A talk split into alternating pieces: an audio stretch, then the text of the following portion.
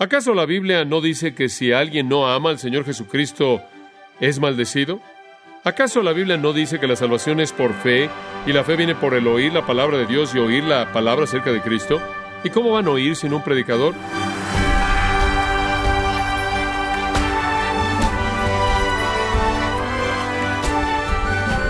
Oyente, ¿cómo cree usted que su vida cambiaría si viviera una experiencia cercana a la muerte?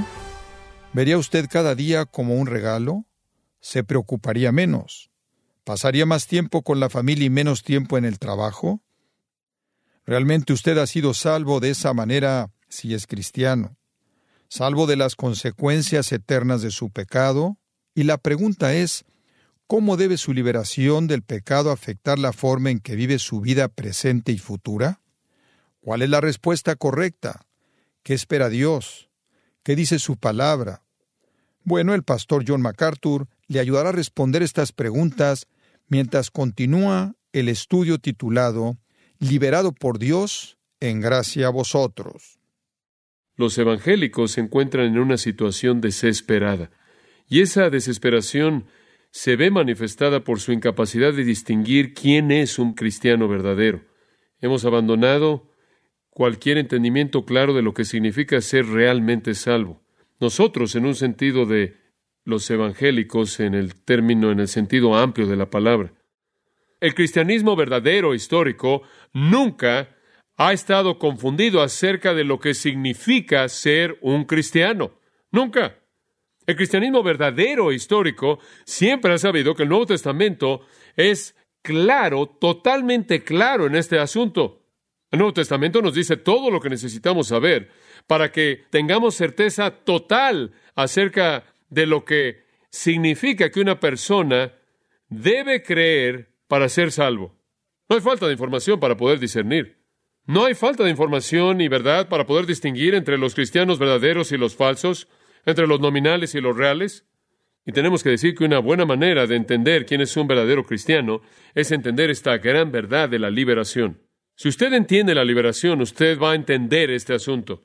Usted puede saber quién es un verdadero cristiano porque han sido librados, han sido librados. Y, en primer lugar, han sido librados del error a qué? A la verdad. Ninguna persona es cristiana si no cree la verdad acerca de Cristo. Tenemos que ir a los rincones del mundo y tenemos que hablarle a la gente de la verdad, la única verdad que salva. Si todas esas personas ya están en el cuerpo de Cristo y ya van al cielo, ¿por qué estamos mandando a todas estas personas millones y millones y millones de dólares para ir a hacer esto que es innecesario? Y pregunta usted, ¿qué salió mal? ¿Qué fue lo que salió mal? ¿Qué fue lo que salió mal en los evangélicos? Le voy a decir lo que está mal. Alguien podrá decir, bueno, es presión sociológica, es presión del mundo. No, no es presión del mundo. No es presión sociológica. No es la cultura la que está haciendo esto. No son los incrédulos los que nos están haciendo esto. No es lo de afuera lo que nos está haciendo esto. El problema es que dentro de los confines del cristianismo hay enseñanza falsa. La enseñanza falsa lleva a la iglesia a la impotencia, a la confusión, a la herejía.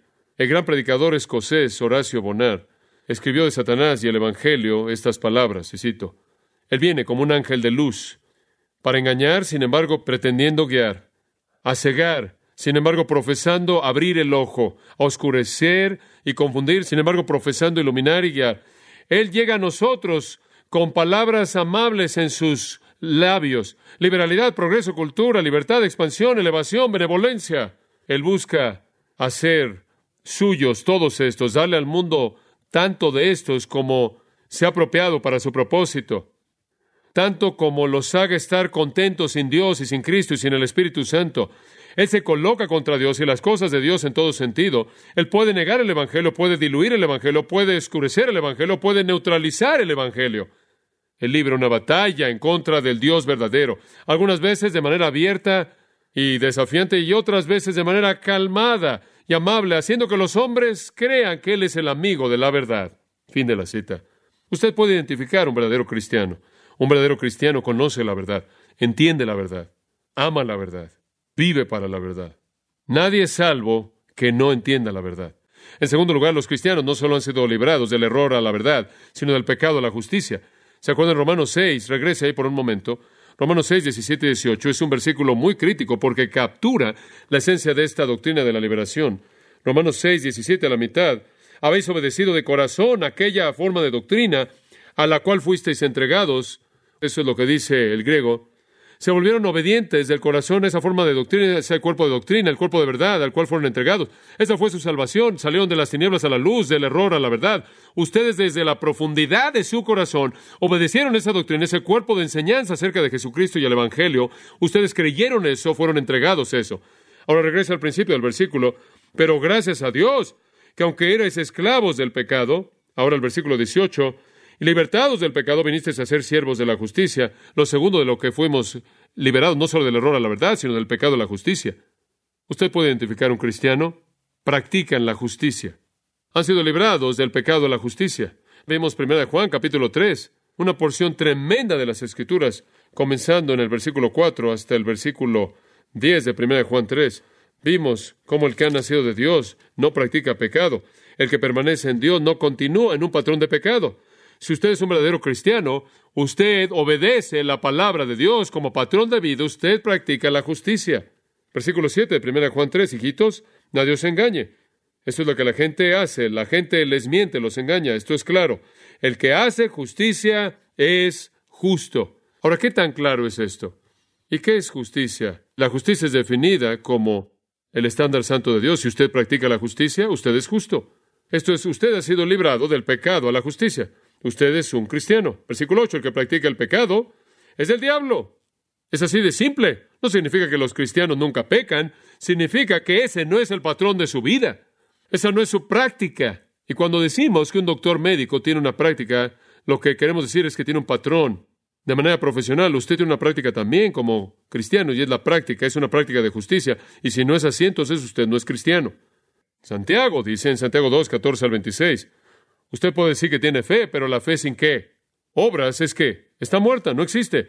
Es algo que no existe si no hay un patrón de evidencia de que usted tiene una vida nueva. Usted literalmente, la vida antigua murió, la nueva vida vino, usted murió con Cristo, usted resucitó para caminar en nueva vida, usted es una nueva criatura y esa nueva criatura se manifiesta a sí misma en una práctica de justicia.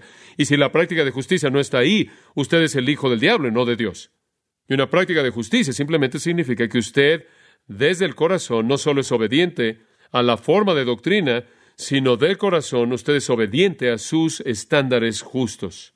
De tal manera que los cristianos verdaderos creen lo correcto y se conducen de la manera correcta. Y cuando pecamos, nos causa tristeza porque amamos la justicia. Hay otro elemento de la liberación. El cristiano ha sido liberado del mundo temporal al reino eterno. El cristiano ha sido liberado del mundo temporal al reino eterno. ¿Sabe una cosa? Estoy viendo a todos estos políticos y simplemente sonrío conforme veo esto. Y veo a algún político, es como, usted sabe, dos autos en toda cochera, en todo garage, y un pollo en toda olla, moldeado en el lenguaje coloquial de la actualidad. Y prometen esto, y prometen aquello, y prometen esto, y prometen aquella. Y la gente se mete en estas multitudes grandes y gritan y, y presentan estos letreros, y usted sabe nada de eso importa. Todo es pasajero, es temporal. ¿Sabe una cosa? Envía esa carta simplemente para decirle que vote por la persona cuyas convicciones son las más cercanas a aquellas que son bíblicas, porque usted no va a encontrar a nadie que realmente es 100% bíblico. No podrían llegar tan lejos. Sería imposible porque el mundo no les permitiría, pero usted hace lo mejor que puede. Pero sabe una cosa, usted escucha la furia y la pasión con la que estas personas hablan acerca de todo esto. Y simplemente es el mundo. Es simplemente el mundo. Observe Gálatas 1. Todo simplemente se va a quemar. Simplemente es reorganizar las sillas del Titanic. Escuche Gálatas 1, versículo 3. Gracia y paz sean a vosotros de Dios el Padre y de nuestro Señor Jesucristo. Por cierto, robé el nombre de nuestro programa de radio de Pablo, gracia a vosotros, versículo 4, el cual se dio a sí mismo por nuestros pecados, y aquí viene, para librarnos del presente siglo malo, conforme a la voluntad de nuestro Dios y Padre, a quien sea la gloria por los siglos de los siglos. Amén. Esa es una gran, gran doxología, ¿no es cierto? Hemos sido liberados de este presente siglo malo al reino eterno. Por cierto, esto es lo que llamamos un subjuntivo griego, lo cual indica propósito. El propósito para el cual Jesús murió fue para librarnos del presente aún malo. Esto es lo que es inherente en su salvación. El propósito mismo de nuestra salvación fue librarnos de este presente siglo malo. ¿Qué está diciendo? Lo que está diciendo es que si usted ha sido salvo, si usted ha sido salvado, usted ha sido rescatado de este sistema del mundo malo. Simplemente ya no tiene atractivo para usted. Simplemente ya no le apela a usted. Le digo una cosa, usted necesita salir y votar por aquellos que se aproximan a un estándar justo, porque Dios sería honrado cuando usted hace eso. Pero para nosotros, algunas veces es difícil hacer eso, porque realmente no hay nada en el sistema, en últimas, que nos atrae, que nos motiva. La muerte de Jesús fue para todos los que creen un esfuerzo de rescate. Y usted puede identificar a un cristiano, a un cristiano verdadero, por su falta de interés en el sistema del mundo actual. La palabra librarnos aquí, simplemente una nota aquí, es ecaireo. Significa rescatar. Es usada tan solo unas cuantas veces en el Nuevo Testamento. Es usada en el capítulo 7 de Hechos, en donde Esteban está predicando su sermón ante el Sanedrín, por el cual fue apedreado, usted se acuerda, hasta matarlo. Y él estaba describiendo cómo Dios libró a José y a sus hijos, los hijos de Israel, de la aflicción egipcia. Allá por el versículo 10 de Hechos 7, de nuevo creo que es repetido en el versículo 34. Y es la palabra rescate, liberar, rescatar a los hijos de Israel y a José de la aflicción egipcia. Pedro usó la palabra para describir la liberación que Dios llevó a cabo a favor de él de la prisión en Hechos, capítulo 12, versículo 11, y el comandante romano Claudio Licias lo usó del rescate de Pablo de esa multitud enojada en Jerusalén en Hechos 23, 27. Entonces es una palabra que habla de rescatar a alguien de una situación muy peligrosa. Entonces, esas cuatro veces que es usada, es usada en un sentido físico, solo una vez es usada en un sentido metafórico, y es aquí, y es usada aquí para referirse a la cruz, la muerte de Cristo, quien se entregó a sí mismo por nuestros pecados, para librarnos del presente siglo malo, peligroso. Es malo porque es caracterizado por la maldad, es dominado por la maldad. La palabra siglo es aión, no se refiere a tiempo, sino que se refiere a un sistema, a una era. El presente siglo malo comenzó en la caída y continuará hasta que Jesús regrese y establezca su reino de justicia. Y entre la caída y el establecimiento del reino de Cristo está este presente siglo malo. Es caracterizado por mentiras, es caracterizado por engaño, es caracterizado por los propósitos de Satanás, es caracterizado por lo que es temporal, lo que es para el tiempo únicamente, lo que es físico, lo que es pasajero, lo que en última será destruido. Y el Señor nos rescató de eso. Otra manera de decirlo está ahí en el capítulo 6 de Gálatas. Véalo, 6, versículo 14. Él en cierta manera está aquí hablando de cómo los fariseos se jactaban en sus obras Estaban orgullosos por su justicia personal. Y Pablo no es como los circuncisos que se jactan de su atención minuciosa a la ley. Versículo 14 dice, pero lejos esté de mí gloriarme. Yo no me voy a gloriar en, en nada en mí, no tengo nada digno en mí. Pero si me glorío, me voy a gloriar en la cruz de nuestro Señor Jesucristo. ¿Y qué es lo que esa cruz logró? Por quien el mundo me es crucificado a mí y yo al mundo. ¿Qué significa ser crucificado? Estar muerto. Es simplemente una manera dramática de expresar el pensamiento de la muerte. Pablo dice, Jesucristo fue a la cruz y mediante su obra en la cruz, el mundo está muerto para mí y yo estoy muerto al mundo. ¿Qué significa eso? Simplemente significa que el mundo no tiene relación con el creyente y el creyente no tiene una relación real con el mundo. Y lo que queremos decir con mundo aquí no es alimento y sol y simplemente los asuntos normales de la vida que Dios nos ha dado, sino que Él está hablando aquí de ideas, ideologías y patrones de pensamiento y valores y honores y méritos y logros y todas las cosas para las que vive la gente, los placeres, los tesoros, los honores, los valores, las ideas. Regrese usted a 2 de Corintios 10, 5, un pasaje muy importante. Él habla de las ideologías, los logismos. Pablo dice, estamos derribando argumentos y los describe aún más diciendo toda altivez que se levanta contra el conocimiento de Dios, cualquier idea anti Dios, cualquier idea anti Dios. Quiero cumplir con mi deber de cuidar de mi jardín de tal manera que refleja la belleza de la creación de Dios, pero no me puedo meter en este asunto ambiental de salvar el planeta, salvar el planeta y salvar el planeta. Este es un planeta desechable, es la manera en la que fue diseñado. El pecado está llevando a este planeta hacia la destrucción, como dije antes. Si usted cree que estamos echando a perder el planeta, espérese a ver lo que Jesús le va a hacer. Este es un mundo pasajero. Toda esta acción, toda esta furia, toda esta tensión de los medios masivos de comunicación a esto. No tiene nada que ver con el alma eterna de nadie. La gente va a universidades y recibe doctorados en filosofía para reordenar estas sillas en la cubierta. Todas son cosas que se levantan contra el conocimiento de Dios. Y Pablo dice, cuando yo vine a Cristo, yo morí a esto y esto a mí. No tiene parte conmigo, no tengo parte con esto. Observe Colosenses 2, Simplemente un pensamiento en el versículo 20. Pues o debido, será una mejor manera de traducirlo, debido a que habéis muerto con Cristo en cuanto a los rudimentos del mundo. Deténgase ahí. Cuando usted murió con Cristo, usted murió a los rudimentos. Me encanta porque lo que está diciendo es que cualquier cosa que se le ocurre al mundo, comparado con la verdad de Dios, es rudimentario, es elemental, es balbuceo de bebés. Somos las personas verdaderamente profundas. Hemos trascendido la verdad. Los doctores en filosofía más preparados, los filósofos más brillantes y pensadores de nuestra época, son primaria comparado con lo que conocemos. Conocemos el origen del universo. Sabemos cómo llegó a existir, sabemos quién lo hizo y por qué lo hizo, sabemos cómo va a terminar todo, sabemos lo que el verdadero entendimiento es. Nosotros morimos a esos ruidos de bebé, ese balbuceo, esas cosas rudimentarias. Otro pasaje y termino. Primero de Juan 2.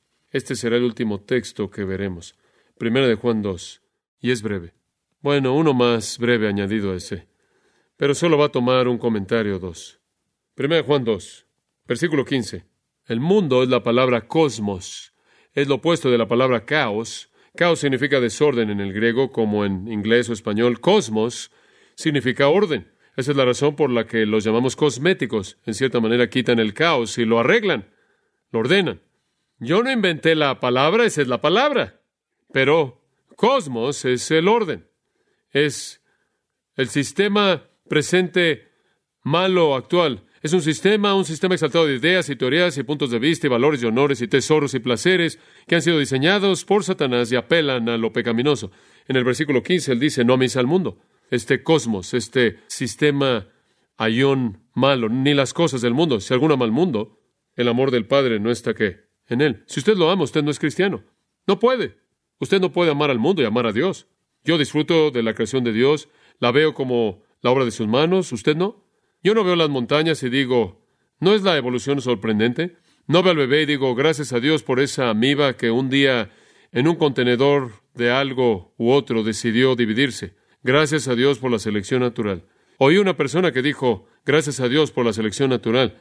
Pero cuando ve una persona, ve una creación de Dios. Veo una persona hecha a imagen de Dios. Cuando veo una montaña, veo la obra de Dios y los cielos declaran su gloria, ¿no es cierto? El firmamento muestra la obra de sus manos y yo disfruto el mundo y disfruto lo que Él ha hecho y disfruto los placeres maravillosos, ricos que Él ha colocado en el mundo. Pero todo es Él para mí. Todo es Él. Él está en toda flor, Él está en todo monte, Él está en todo placer, Él está en todo. Su mano está ahí. Lo amo a Él y amo su mundo, porque como el escritor del himno dijo, este es el mundo de mi Padre. Pero si usted ama al mundo, el amor del Padre no está en usted. Y si su amor es este mundo pasajero, usted no es cristiano, porque todo lo que hay en el mundo, los deseos de la carne, los deseos de los ojos y la vanagloria de la vida, no proviene del Padre, sino del mundo, y el mundo pasa y sus deseos, pero el que hace la voluntad de Dios permanece para siempre. Usted tiene a dos personas diferentes aquí. Tiene a personas que aman a Dios y viven para siempre, y tiene a personas que aman al mundo que va a quemarse. No vamos al mundo, hemos sido liberados de él. Mi vida no está consumida con lo que sucede en este mundo. Francamente, mi vida está consumida con lo que sucede en el próximo mundo, en el mundo siguiente. Colosenses 3. He puesto la mira en las cosas que de arriba, no en las cosas de la tierra. Las cosas en la tierra simplemente son cosas que para este tiempo y lugar dan gloria a Dios y puedo disfrutarlas y agradecerle a Dios por ellas, pero no tienen valor duradero. Son expresiones temporales de su gracia común y su amor. Nosotros no amamos al mundo en primer lugar por lo que es. Es el mundo. Es el sistema de Satanás. No lo amamos por lo que hace. Incita a pecar. Satanás usa al mundo para apelar a nuestra carne, los deseos de la carne, los deseos de los ojos y la vanagloria de la vida. Presenta sus placeres materiales, sus placeres sexuales, sus méritos educativos, sus honores, su reconocimiento, su poder, sus filosofías frente a nosotros, nos enamora y extrae de nosotros nuestra sensualidad, nuestra avaricia y nuestro orgullo. Esas son categorías ascendentes de tentación. La sensualidad es la corrupción del ser más bajo, abuso del cuerpo. Avaricia o codicia es una corrupción del ser más elevado, abuso de la belleza que se convierte en codicia. El orgullo es la corrupción del ser más elevado y esa es la exaltación de uno mismo en donde nos volvemos Dios. El mundo apela a eso. No lo amamos porque es el mundo y no lo amamos por lo que es y no lo amamos por lo que hace. Simplemente apela a nuestra naturaleza caída. No lo amamos tampoco por la dirección a la que va. Versículo 17. Pasa Está en el proceso de paragueta y desintegración. El sistema está en proceso de disolución. Se va a autodestruir. Está destruyéndose a sí mismo. Ahora, el principio de muerte ya opera en él.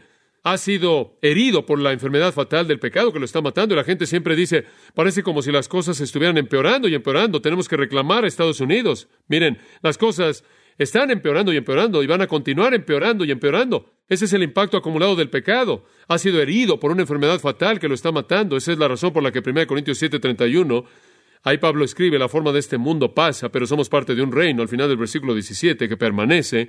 ¿Por cuánto tiempo? Para siempre. Nuestros deseos, nuestro afecto está en las cosas de arriba. Así es como usted puede distinguir un cristiano. Una última mirada, 1 de Juan 5:4. 1 de Juan 5:4. Porque todo, o el que es nacido de Dios, me encanta esto, vence, ¿qué? Al mundo.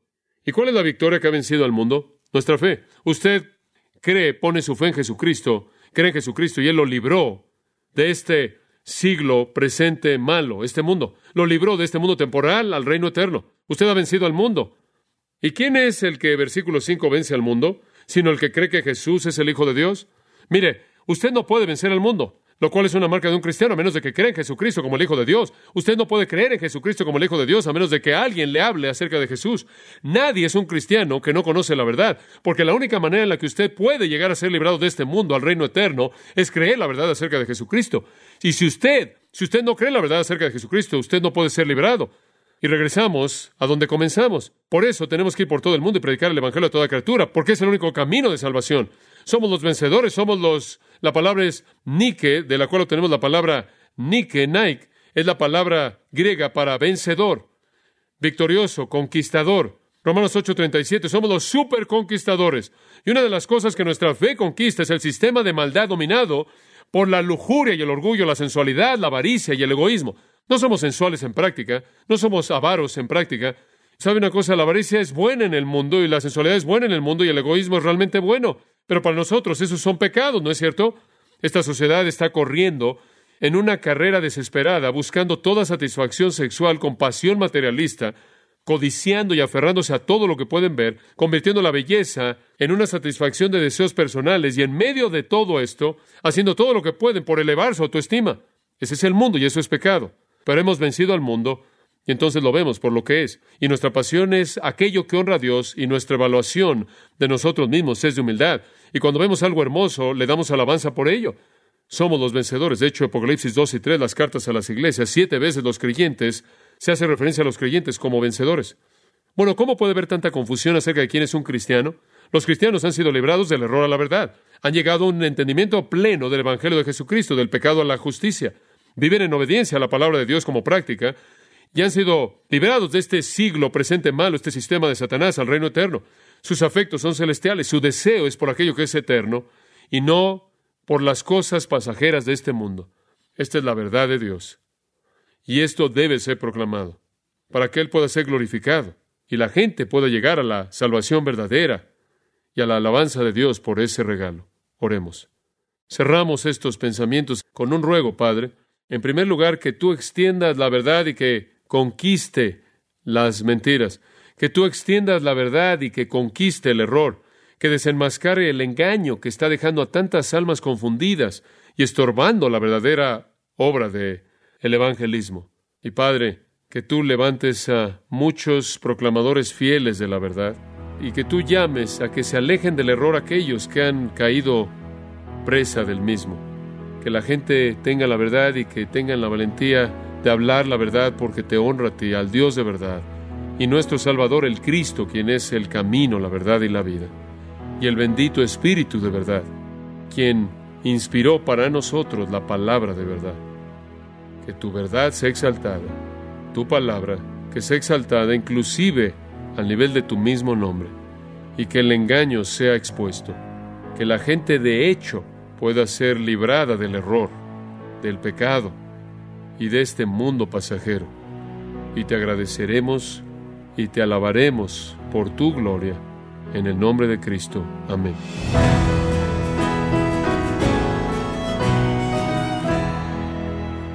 Esta manera el pastor John MacArthur agradece a Dios por estos tiempos con el estudio serio y profundo de su palabra, conquistar y liberar a los creyentes para que entren a su reino eterno esto es parte del estudio titulado Liberado por Dios.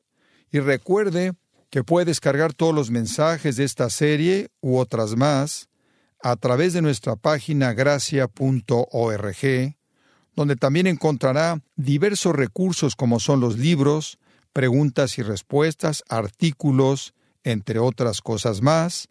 Todo esto le ayudará en su crecimiento espiritual.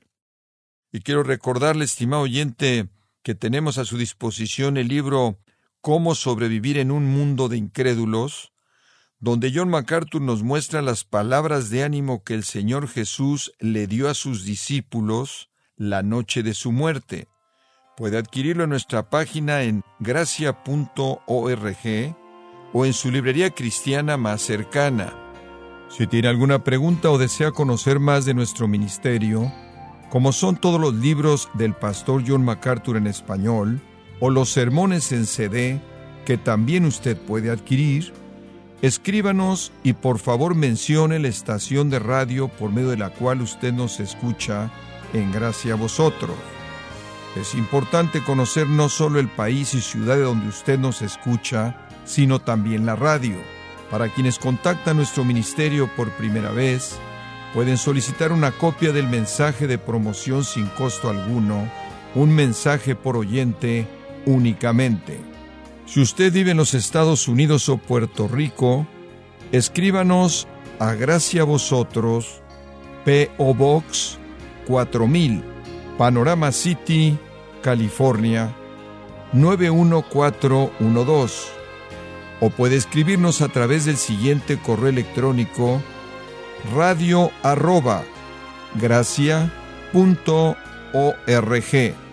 En nombre del pastor John MacArthur, de nuestra asistente administrativa Jessica Fonseca, así como del personal, queremos darle las gracias invitándole para que nos acompañe en la próxima edición y juntos continuar desatando la verdad de Dios un versículo a la vez, en gracia a vosotros.